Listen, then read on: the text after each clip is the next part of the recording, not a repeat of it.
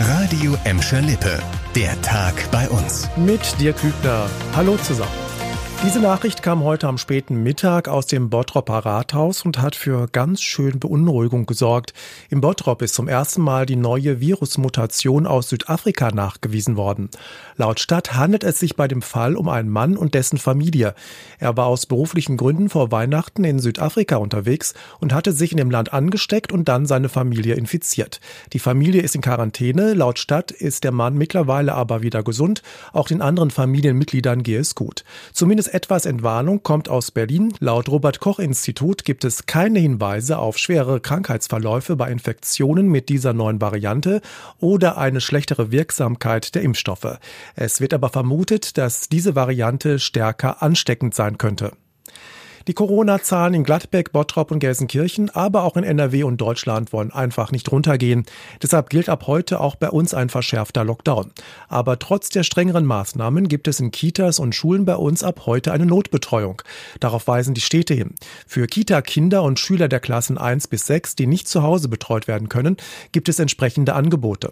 Trotzdem haben die Städte eine dringende Bitte. Alle Eltern werden gebeten, ihre Kinder, wenn möglich, zu Hause zu lassen. Die Schulen starten spätestens spätestens am Mittwoch mit Distanzunterricht. Es gibt aber auch gute Nachrichten für Eltern bei uns. Für Gelsenkirchener Väter und Mütter steht schon fest, dass die Kita-Gebühren für Januar wegfallen. Auch Gladbeck prüft einen entsprechenden Erlass. Ein verdächtiger Karton in der Hauptstelle der Gladbecker Sparkasse hat heute für Aufregung gesorgt. Das Gebäude wurde am Vormittag geräumt und die Friedrich-Ebert-Straße gesperrt. Die Polizei schickte extra Entschärfer nach Gladbeck. Nach einer knappen Stunde konnte Entwarnung gegeben werden. In dem Karton befanden sich keine gefährlichen, brennbaren oder explosiven Stoffe.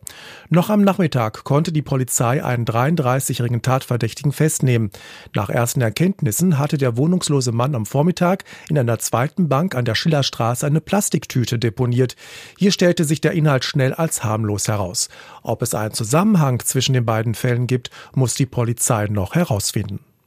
Die Corona-Soforthilfen rufen immer wieder Betrüger auf den Plan. Ein entsprechender Fall wird seit heute vor dem Landgericht München verhandelt. Ein gebürtiger Gelsenkirchner soll sich das Geld erschlichen haben. Der 31-Jährige, der zuletzt in London lebte, soll in mehreren Bundesländern unberechtigterweise die Finanzspritze beantragt haben. Dafür soll er Scheinidentitäten benutzt haben. Bei den Anträgen ging es laut Staatsanwaltschaft um mehr als 2,5 Millionen Euro. Knapp 68.000 Euro davon wurden demnach schon ausgezahlt. Heute am ersten Prozesstag gab der Angeklagte nicht zu, die Anträge gestellt zu haben. Laut Bundeskriminalamt könnten demnächst noch viele Prozesse dieser Art bundesweit die Gerichte beschäftigen. Viele Kriminelle würden die aktuelle Notlage ausnutzen, um sich finanziell zu bereichern. Das war der Tag bei uns im Radio und als Podcast. Aktuelle Nachrichten aus Gladbeck, Bottrop und Gelsenkirchen gibt es jederzeit auf radio und in unserer App.